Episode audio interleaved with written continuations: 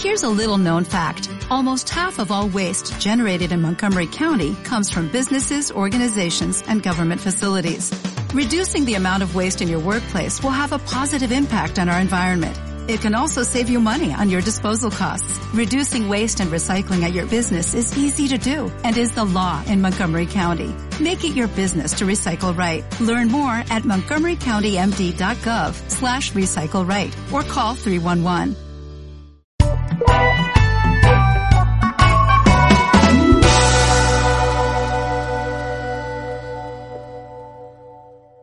Mi charla se titula COSCOM de la Grecia clásica al terrorismo yihadista. Lo que voy a hablar básicamente es de comunicaciones encubiertas, el sistema de comunicaciones encubiertas desde el siglo V a.C. hasta la actualidad.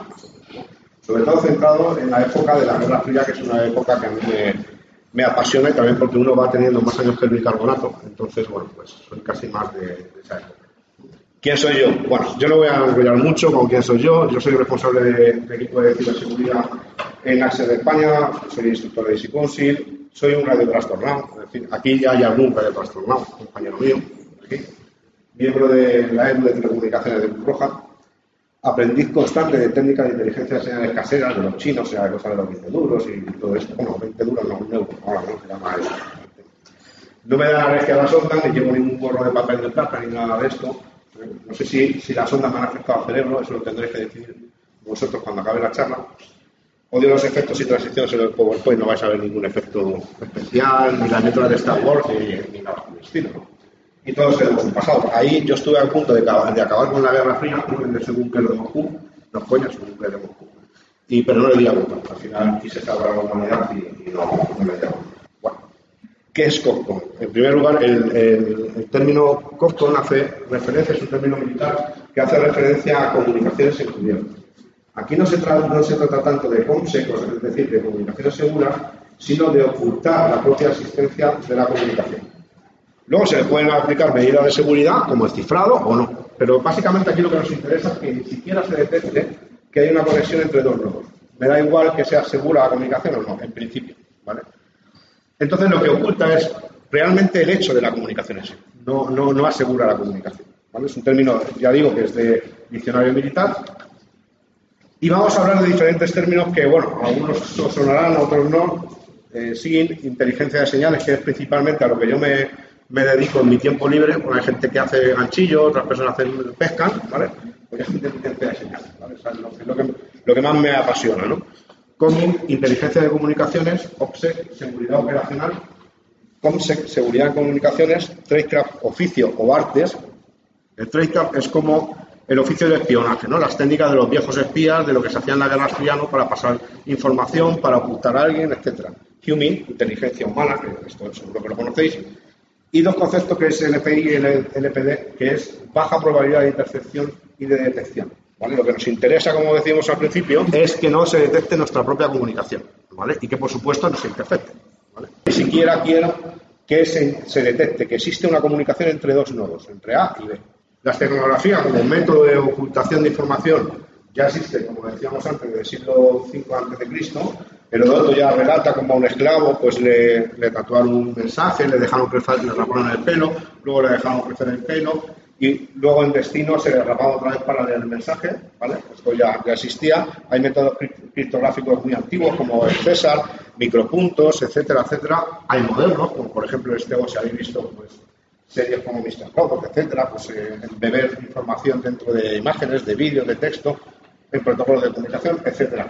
Yo, si queréis saber de Estebo, recomiendo el libro de Alfonso Muñoz, que siempre recomiendo esteganografía, que es un gran experto en esto. Yo no lo soy, no soy un experto en Estebo pero sí que os recomiendo este libro que es muy interesante para aprender esta, esta histórica desde los orígenes hasta la actualidad.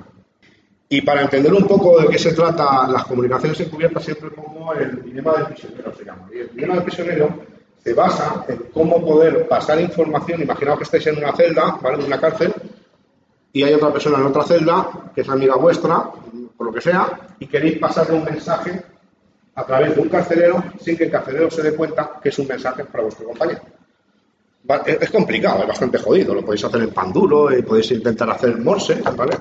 Esto en algunos grupos de resistencia en Latinoamérica lo que hacían era tocar las paredes y emitir un mensaje por Morse, ¿vale? Aquí está el dilema del prisionero, cómo comunicar, ¿vale? Este ejemplo que yo pongo aquí en esta, en esta portada hace alusión a unos secuestrados por la FARC, Estos secuestrados por la FARC que estaban en la selva, llevaban ya mucho tiempo en la selva, pues no tenían manera, hasta desesperados, imaginaban la situación que tenían. Entonces a un militar colombiano se le ocurrió una idea. Eh, sabía que uno de los secuestrados era un experto en comunicaciones y que sabía de Morse. Entonces tenían que hacerles llegar un mensaje, eh, un mensaje de ánimo, por llamarlo de alguna forma, o de os vamos a rescatar, pero no sabían cómo hacerlo. Ahí está el dilema de prisionero. ¿Cómo le hago llegar yo a estos señores en la selva, en lo, más perdido de la selva, vigilados por eh, guerrilleros de la FARC? ¿Cómo le hago llegar yo un mensaje a estos guerrilleros? Pues tuvieron una, idea muy original. Este, este, militar era músico y se le ocurrió que en el estribillo de una canción podía embeber Morse y decirle, oye, ánimo que os vamos a rescatar. Nos queda muy poco. ¿vale? Pero eh, para mandar eso también tenían que escucharlo ellos. Normalmente en la selva se utiliza mucho la radio para comunicaciones internas de guerrilla, etcétera, pero también para, escuchar la radio, la música, ¿no? Porque son meses y meses, ¿no? En ese entorno.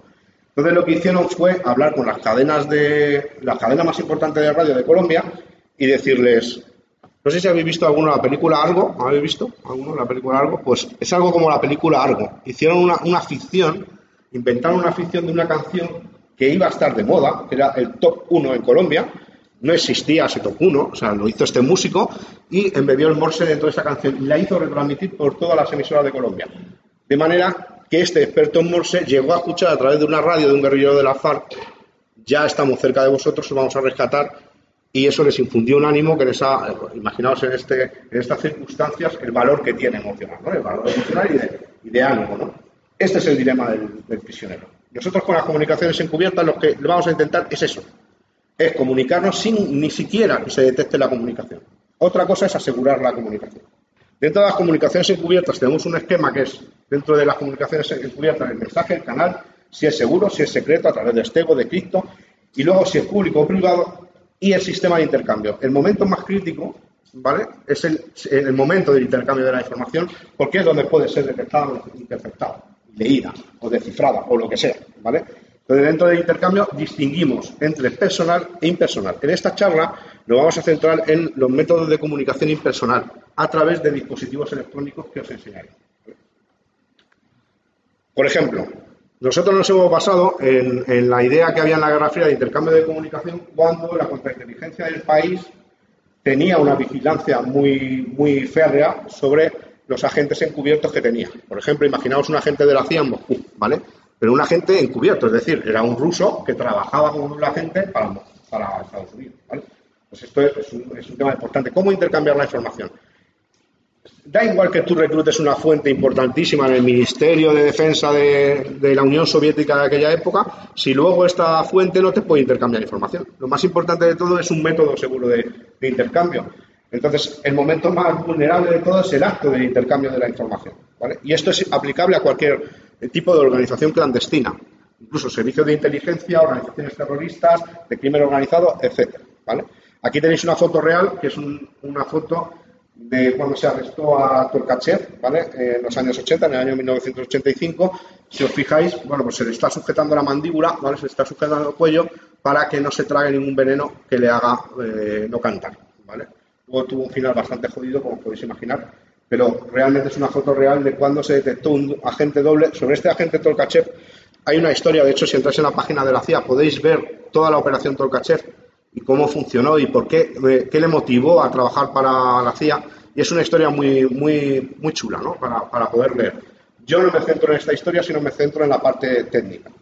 Algunos sistemas de intercambio, reuniones personales, obviamente, muy peligrosas, porque son reuniones de tú a tú. Eh, pases de peine o pase físico de coche a coche, por ejemplo, pasar dos coches eh, muy cerca, intercambiarse a través de la ventanilla algo, o pasar por pase, que lo habéis visto en las películas, cuando alguien pasa muy cerca de otro y, como si fuera un carterista, le da algo, ¿vale? Buzones muertos, un método que se sigue utilizando hoy en día, no creáis que estos métodos, porque yo estoy hablando de grafías que ya se dejan de utilizar, todo lo contrario, están en plena vigencia Precisamente porque yo en esta charla no voy a hablar de IP, del mundo de IP, del mundo del que venís y del que vengo yo también, de ciberseguridad, sino voy a hablar de una seguridad más operacional, más física, ¿no? Entonces, se han utilizado correos humanos, por ejemplo, humanos o animales, incluso en animales muertos o vivos se han metido mensajes, perros que han estado entrenados o palomas que han ido a, dar un mensaje. Buzones muertos es simplemente, pues, por ejemplo, lo que tenéis aquí en, la foto es una pica. Estas picas se fabrican hoy en día. Una pica que se entierra en un parque, por ejemplo, en un punto determinado, y alguien recoge información de dentro de la pica.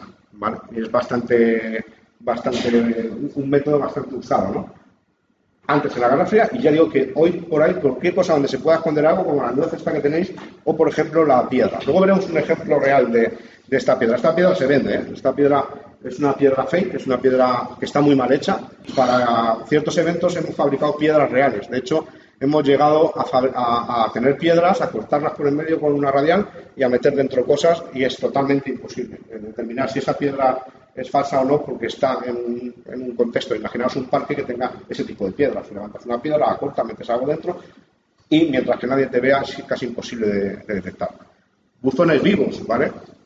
Por ejemplo, en librerías, la típica imagen ¿no? del librero este de la resistencia francesa que va alguien le da un mensaje y tal. Hombre, aquí el librero corre peligro, ¿no? puede cortar las pelotas, como suele decir. este corre un riesgo, pero no sabe el mensaje que transmite. También hay ciber, ciberbuzones muertos, ¿vale? De hecho, si, habéis oído, se comentó que en el 11S la comunicación se hacía mediante el sistema de borradores de Gmail. No se llegaban a, entregar esos mensajes, sino que había un grupo de personas que compartían una contraseña de un buzón, dejaban en borradores un mensaje, otro lo descartaba, lo leía, lo descartaba y así funcionaban sin tener interacción de red, ¿vale? De manera que siempre quedaba, vamos a decir, en local. No es de todo cierto, pero eso es un buzón muerto electrónico. ¿vale? Hay USBs, por ejemplo, que se pueden insertar en un ladrillo sin que nadie los vea y alguien los puede extraer. Medio de comunicación. Se sabe que en la Segunda Guerra Mundial, prensa, radio, etcétera, emitían mensajes, mensajes o anuncios por palabras que no tenían aparentemente ningún contenido secreto y que tenían un mensaje oculto dentro de estos contenidos. Y comunicaciones de corto y largo alcance a través de radio, que es lo que a mí más me gusta, que es la parte de la que vengo a hablar, de largo alcance, por ejemplo, a través de las estaciones de números. No sé si habéis escuchado hablar de una estación de números. Si nunca habéis escuchado sobre una estación de números, podéis buscar en Google. Yo en YouTube tengo alguna charla sobre estaciones de números, precisamente. Y son estaciones que básicamente mandan un mensaje cifrado en una libertad de un solo uso a agentes encubiertos en países hostiles. Esto que puede sonar a la Guerra Fría ocurre hoy. Esta noche si os dejo una radio de onda corta que tengo ahí, podéis escuchar estos mensajes de diferentes países. Los siguen utilizando. ¿Por qué? Porque es totalmente anónimo. Alguien que, recibe un mensaje de radio no pasa por un operador, no pasa por una IP. Cualquiera puede tener una radio. Cualquiera lo puede escuchar, pero nadie lo puede descifrar, salvo la persona que tiene la One Pack, la libreta. ¿Vale? Nosotros nos vamos a centrar en otra cosa que aparece ahí, que es SRAC, que es un dispositivo de agente de corto alcance, ¿vale? que es la idea que nosotros desarrollamos. Alguna ventaja que tiene las comunicaciones eh, impersonales, en el, método de comunicación encubierta, es la separación física y temporal incluso del agente y el controlador. Menor riesgo de detección, conservación de los niveles de seguridad operacional y algunos inconvenientes que tiene esta comunicación, lógico, son la limitación de la cantidad. A través de una estación de números, alguien puede mandar un, mensaje cifrado a una red de agentes que esté, por ejemplo, una, imaginamos la inteligencia cubana manda un mensaje a unos agentes dobles que tienen Estados Unidos y le dice, oye, marcharos de allí que os han pillado, ¿vale? Entonces, eh, bueno, pues la limitación es que es un mensaje urgente. Las comunicaciones encubiertas no se, no se utilizan para mandar vídeos de Netflix, ¿vale? Se utilizan para mandar cuestiones muy críticas, ¿vale? Imposibilidad de, de evaluar el estado de la gente. No sabemos si ese agente está comprometido, si el tío está borracho, si está drogado, si está bajo torturas. Entonces, no vemos la cara de la gente. Eso es un inconveniente importante en, la gente que sabe de human sabe a lo que me refiero. El evaluar el estado de la gente es muy importante. Te estás refiriendo a una gente que no estás viendo, ¿vale? Posibilidad de contaminación del canal o inhibición del canal, fallos técnicos que ocurren, obviamente, lugares de intercambio quemados, por ejemplo, donde yo os explicaba lo de la pica, había ciertos parques en Moscú y en Londres, etcétera, que ya estaban muy marcados por la contrainteligencia porque eran bastante adecuados para dejar este tipo de dispositivos. Aquí vemos algún tipo de ventajas e inconvenientes. ¿Se puede comprar un buzón muerto hoy? Obviamente. Aquí tenéis unos ejemplos de buzones muertos que se fabrican hoy todavía por The Noah Sons, ¿vale? Lo podéis comprar en internet. Tenéis tres ejemplos. Un tornillo, Tenéis el ejemplo de la pica que yo os decía, que se podía utilizar para mandar dinero a los agentes, para mandar documentos falsos, para o por ejemplo para la libreta de un solo uso. Y también tenéis una moneda real de 50 céntimos que está trabajada de manera que se pueda meter, por ejemplo, una tarjeta SD con no sé cuántos gigas de información. Si veis abajo tenéis una foto de cómo se vería en un escáner de un aeropuerto la moneda de 50 céntimos y veis que una falsa de una real, digamos que difiere muy poco. No creo que nadie detecte, muy poca gente detectaría que llevarais ahí algo. ¿Veis la, diferencia? Obviamente no animo a que probéis esto en ciertos aeropuertos, porque si os coge con una moneda falsa, que además es ilegal, modificar la moneda de curso legal es un delito, pero aparte de eso, si alguien lleva una moneda falsa con una SD dentro, va a tener como mínimo un interrogatorio bastante jodido, ¿vale? Entonces, lo digo, si lo queréis utilizar vosotros mismos, ¿no? Pero esto se vende, ¿eh? Lo vende esta, esta empresa. ¿Cómo se puede contaminar? Os voy a dar un ejemplo. Por ejemplo, resulta que en el laboratorio de vacía, de repente, eh, una persona que estaba haciendo unas pruebas con un detector de, de radioactividad, un contador Geiger, se dio cuenta en el laboratorio que, había unos niveles de radioactividad altísimos. Y nadie sabía muy bien por qué ocurría esto, ¿no? Se dieron cuenta que dentro del laboratorio de la CIA, dentro de unos estantes como prueba antigua, tenían una pica, de esas que os he enseñado. Bueno, pues era una pica que había contaminado el KGB a posta con cobalto 60. Entonces, todas las personas que habían estado en contacto con esta pica tuvieron que estar en eh, revisión médica durante toda su vida. ¿Vale? Siguió en la cadera de mensajes, no hicieron nada, no cortaron la comunicación, ellos hicieron fotos de los mensajes que había dentro, pero además le dieron un regalo, ¿vale? Le dieron un regalo que era contaminar con radiactividad toda esta, toda esta pica. Por, tanto, ya os digo que existe, esto no es infalible, ¿no? Existe un, riesgo real. ¿Y qué es un ERRAC? es de lo que yo vengo a hablar aquí. Un ERRAC es un sistema de comunicación de corto alcance. Lo que tenéis aquí es un SRAC UER, se llama, estos sistemas ya se crearon en la Guerra Fría, en los años 60, eh, eran muy complejos en aquella época y este que veis aquí lo que hacía era que instalado en un coche, a través de la antena del propio coche, mandaba una grabación a muy alta velocidad que era recibida por la embajada o por un sitio seguro y que era decodificada. Imaginaos, por ejemplo, que tenemos un agente doble en Moscú que trabaja en el Ministerio de Defensa de Moscú, por ejemplo, de Rusia, y esta persona tiene que pasar una información muy crítica. Lo que hace es dar una señal a su controlador de que va a pasar por la embajada, da una vuelta a la manzana, activa el SRAC, el SRAC manda la información muy rápido y la embajada, como lugar seguro que es, puede tener un antenón o lo que quiera y decodificar la señal. El que corre peligro, obviamente, es la gente, que tiene que camuflar esto en el radiocasé en algún sitio. De hecho, había algunos SRAC que, que era un gato de Garfield el Garfield este, de peluche, y se activaba tocando una pata, ¿vale? Entonces iban los tíos, daban la vuelta a la manzana, tocaban la pata del gato y le transmitía la información. Esto es un ERRAC realmente. ¿Qué tenemos que tener en cuenta? El tamaño del dispositivo, ¿vale? Esto es importante. Si vamos con un, ERRAC que es como un camión, pues eso de encubierto no tiene nada. La tolerancia a riesgo de la gente. Hubo agentes que se negaron a utilizar este sistema porque no confiaban en él porque en los años 60, por ejemplo, era bastante eh, la, tecnología era bastante desconocida. Entonces, una gente quería ver la cara de su controlador, no quería ver una máquina, ¿vale? Porque se estaban jugando la vida, la de su familia, a veces por nada, a veces simplemente por patriotismo, por, por, unos ideales que tenían y no querían transmitir a través de una máquina. Entonces querían ver a la gente. Entonces depende de la tolerancia también que tuvieran a riesgo los agentes.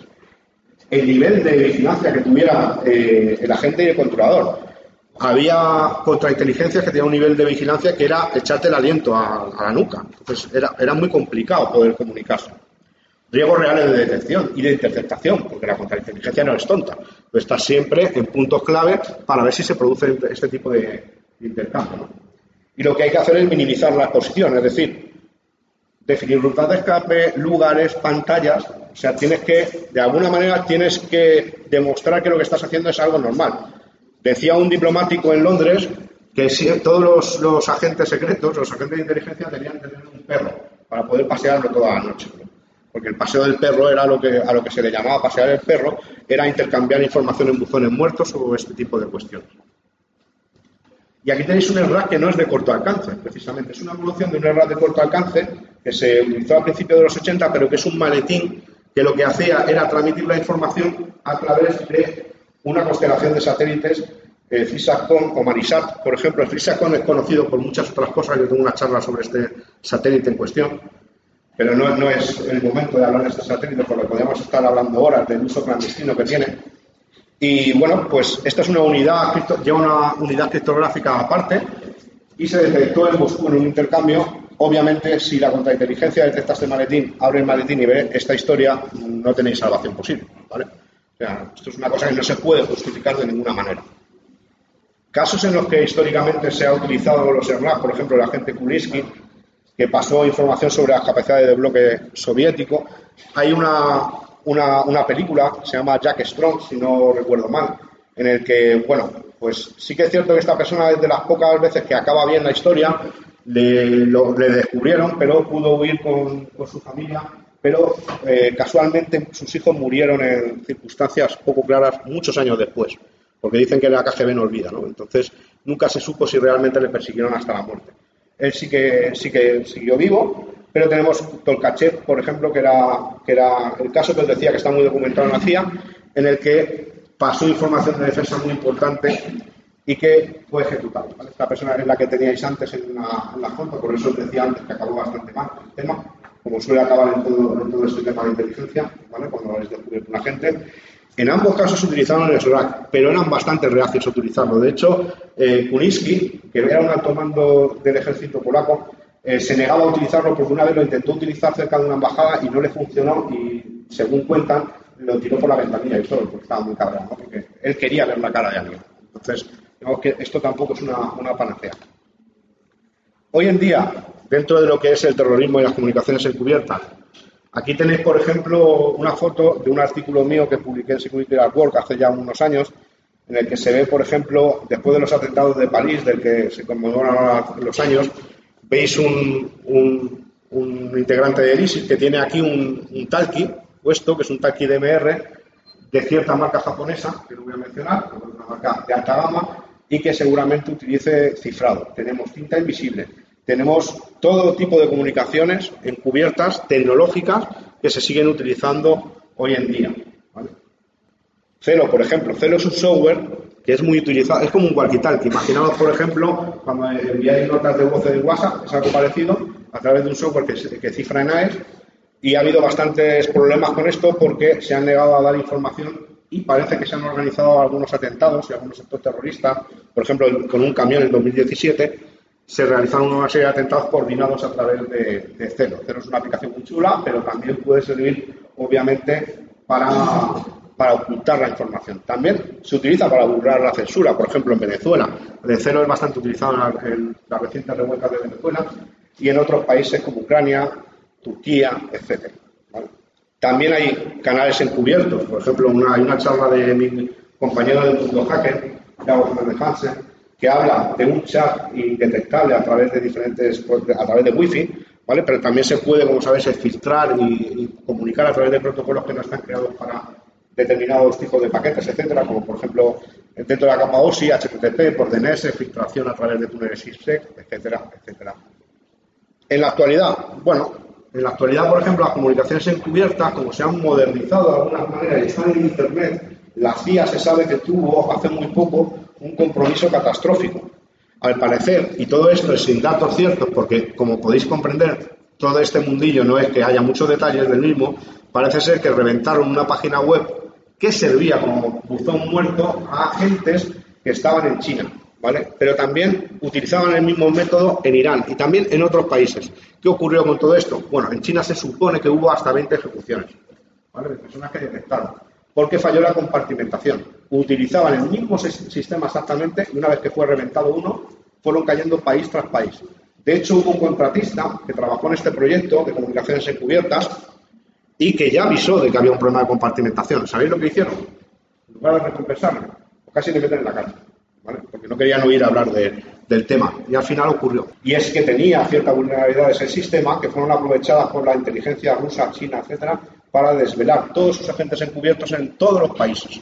Ni siquiera estaba compartimentado por país. Y la roca fake, esta que os decía antes, que, nosotros fabricamos, en este caso tenéis una roca fake, ¿vale? Que el FSB, los servicios de, secretos de, Rusia, dijeron que había sido instalada en un parque de Moscú para intentar intercambiar información electrónica a través de, por ejemplo, un dispositivo, un móvil. Imaginaos, por ejemplo, que tenéis una aplicación del tiempo, ¿vale? Pero que tiene un, trampa por detrás. Os acercáis a la roca, hacéis como que estáis viendo el móvil y lo que estáis haciendo por wifi, por ejemplo, es intercambiar información con la roca. La roca contiene un buzón con información importante para vosotros y vosotros a vuestro controlador, que es la roca en este caso, le mandáis la información. Luego pasa el controlador con una PAL o con otro dispositivo electrónico, recupera el buzón.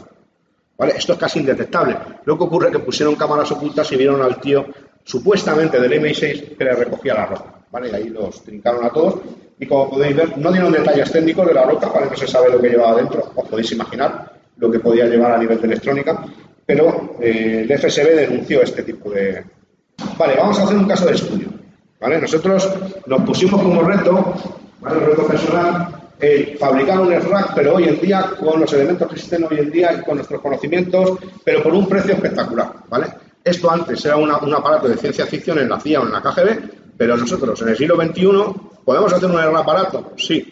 ¿vale? Y aquí os traigo el caso de estudio que es la operación Almagro, en la que hay un agente secreto, eh, A4FSV, que esto no es que sea un nombre en código, es el indicativo de mi amigo Fernando, que es aficionado de Ciudad Real, que es el Alfa 4 Foxtrot Sierra Víctor, que es como se dice en nuestro lenguaje.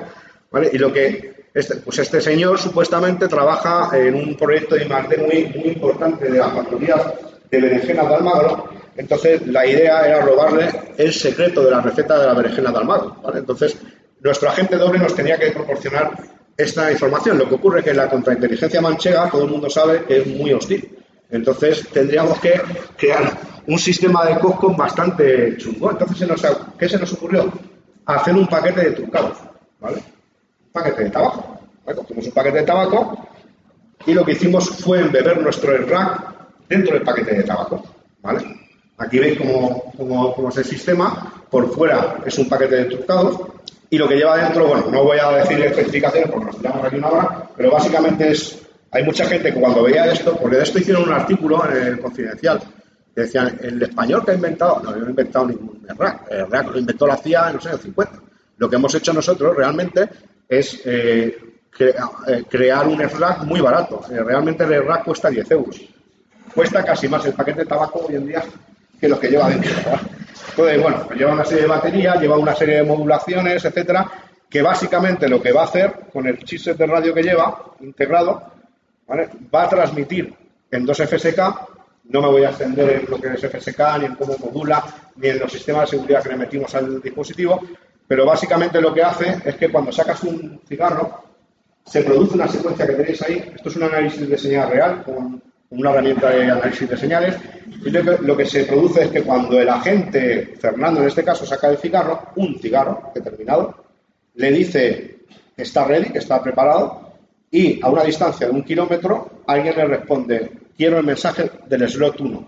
Y entonces automáticamente se manda el mensaje en pocos milisegundos y él recibe dentro de la cajetilla de tabaco, lo que recibe es una especie de, se enciende un pequeño LED para decir que el controlador ha recibido el mensaje. Imaginaos que el controlador está en una embajada con un antenón de la hostia. El paquete de tabaco tiene que ser muy discreto y la antena no se puede hacer muy grande, pero eh, el receptor juega en su terreno, o sea, puede hacer, puede ampliar de ver lo que quiera, entonces es bastante factible que a través de este sistema, casi en un kilómetro, sin tener contacto visual con embajada, coche, piso seguro, zulo o lo que sea, le llegará el mensaje. Un mensaje urgente que previamente estaba metido en el Arduino. ¿Vale? Aquí veis, la, la ráfaga dura 16 milisegundos eh, y bueno, pues básicamente lo que se hacía es extraes el cigarro, unit ready, eh, manda un operador 1, le manda el mensaje eh, con un MD5 para integridad. Nosotros lo que hacíamos era añadir un OTP, una libreta de un solo uso, es decir, si alguien interceptaba la comunicación, no se podía descifrar. Matemáticamente sabéis que si se conserva la seguridad operacional, no se reusa, etcétera, el OTP eh, basado en Berland no es descifrable matemáticamente, con mucha computación que tengáis. ¿vale? Y luego le daba un estatus y le, encendía un LED y se lo apagaba, diciéndole, lo he recibido, te puede marchar. Básicamente me ha adelantado, esto es el chorro que vería. Uno está formateado en OTPs, en grupos de OTPs, otro está en churro.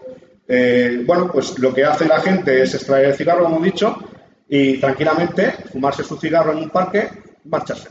¿vale? Nada sospechoso, como puedo hacer yo ahí enfrente. Aquí vais a ver un vídeo con varias cámaras en la que se ve la operación. Aquí va nuestro agente doble eh, en la operación Almagro, que va eh, cerca de donde está su controlador y se va a sentar en un banco de un parque. Hombre, yo si viera un tío así con esa pinta, con la capucha y tal, yo le detendría de momento, ¿no? Pero bueno, ahí veis el LED que, que se entiende que está Unit Ready y si veis en la pantalla, pues se produce el intercambio de información en unos milisegundos y él simplemente está sentado en el banco del parque pues, fumándose su cigarrito. Y recibe la CK de que ha recibido el controlador el mensaje. Básicamente está la, la pantalla ampliada para que veáis lo rápido que se produce la transmisión, ¿vale? Milisegundos, ¿vale? Aquí le estamos mandando dos mensajes para que veáis. Obviamente el tamaño del mensaje, el, buffer que tiene es muy pequeño, pero es simplemente para decir, oye, eh, la contraseña es esta, eh, me tengo que ir, me tenéis que dar un medio de filtración, me han detectado, esta es la contraseña del administrador de la berenjena de Almagro, etcétera. Conclusiones. Que el método del RAC sigue siendo una alternativa, que la tecnología actual hace que la reducción de costes y tal, esto sea trivial. O sea, esto cualquiera de vosotros que sois una mente privilegiada, no como yo, ¿vale? que soy un cenutrio, cualquiera de vosotros seguramente con 10 euros podría hacer esto igual, ¿vale? Si bien esto parece muy sencillo, el diseño de una comunicación COSCOM sigue siendo muy complejo y muy arriesgado. El uso de RAC dificulta la, la estadística, la detección estadística de inteligencia de señales esto solo tiene utilidad cuando el mensaje que se transmite al controlador es crítico. Esto no vale para decir, oye, quedamos a tomar unas cañas. Tiene que ser empleado con mucha mesura por sus propias limitaciones. Posibles mejoras que pensamos en actualizar, pero que nunca tenemos tiempo de hacer, es meterle, meternos en protocolos tipo SIFOS o, similar para evitar inhibiciones de canal. Si hubiera un inhibidor, por ejemplo, cerca, mejorar la antena, meterle un AES. El hardware que habéis visto implementado en el paquete de trabajo no permite cifrado en AES. ¿vale? Es más casero, es más hacer frequency hopping, que vaya saltando de frecuencia en milisegundos, sistemas automáticos, porque habéis visto un panel, pero podríamos tener, por ejemplo, varios paneles en esa embajada que estuvieran decodificando por ventanas diferentes agentes, ¿vale? Asignados a diferentes controladores. Diseño sistema anti-tamper y borrado seguro para que si alguien detiene al, al operador, al extraer la información, lo dice el dispositivo, bueno, pues un montón de mejoras que estoy seguro, casi seguro que no vamos a tener tiempo de hacer nunca. Pero bueno, ahí estamos a ver. Bueno, agradecer a mi amigo Fernando, porque yo, es que mi mujer no me deja tener taller en Madrid. Y él, eh, yo subcontrato a Fernando casi todo el Madrid, aparte de hacer de agente doble, pues tiene, tiene un, taller clandestino ahí en Ciudad Real donde suelda y hace un montón de cosas. Eh, a por sus diseños en la sombra, que fue la persona que diseñó las, es su pareja además que diseñó todas estas piedras falsas y todo el atrezo este de árbol que os decía. Y bueno, la historia acabó mal, porque realmente acabó torturado Fernando, porque él no fumaba. Entonces tuvimos un problema de seguridad operacional importante. Y bueno, pues nada, eh, a mi compañero Yago Hansen también por todo lo que ha estudiado en cuanto a comunicaciones encubierta. Y, y por supuesto a vosotros, si tenéis alguna preguntita, si nos deja el camarada, podemos hacer una pregunta. Algo Sí. Bueno, has dicho que el uso de este aparato dificulta eh, los ataques estadísticos cifrado. ¿Es porque solo se usa puntualmente? O... No tanto como eso, porque seguramente sería lo contrario. Se usa demasiado. O sea, si vosotros vierais, no me he querido meter aquí porque si no la Guardia Civil me ¿vale? Pero básicamente lo que nosotros hicimos es, a través de 868, 433 MHz, si tú ves esto en análisis de señal, lo que verías en realidad, ¿sabes lo que es? Lo que te parecería a ti como analista es un mando de un garaje. Pues es muy, muy complejo. De hecho, el intercambio de información así, yo estoy prácticamente seguro que salvo que tú estés quemado por algo como agente, eh, el intercambio se produce. Y a no ser que haya un inhibidor o que falle técnicamente, lo que ve alguien, incluso entrenado, en el espectro radioeléctrico es un mando de un, coche o cualquier otra cosa y dificulta mucho, que no hay nada que salte a la vista. Especialmente lo hicimos precisamente, se podía haber hecho en otra frecuencia, con otras modulaciones, lo hicimos precisamente de forma muy común para que alguien que lo viera pensaba que era cualquier otra cosa. La frecuencia de la modulación, pero al final es, muy típica, por ejemplo, OK o FSK y además el 433, que es la ISM en Europa, pues al final eso que es, un mando de un garaje, un portón de un garaje, un mando de un coche, tantas miles de cosas, una estación meteorológica. A saber, y además si tú ves el mensaje, como ves que es un OTP, es difícil, es complicado el, el. ¿Alguna otra pregunta? Bueno, pues pues os ha quedado todo claro. Venga, hacer el rack esta noche o ponemos el orden. Bueno, pues nada, eh, lo dicho. Eh, muchas gracias por vuestro tiempo y vuestro tiempo.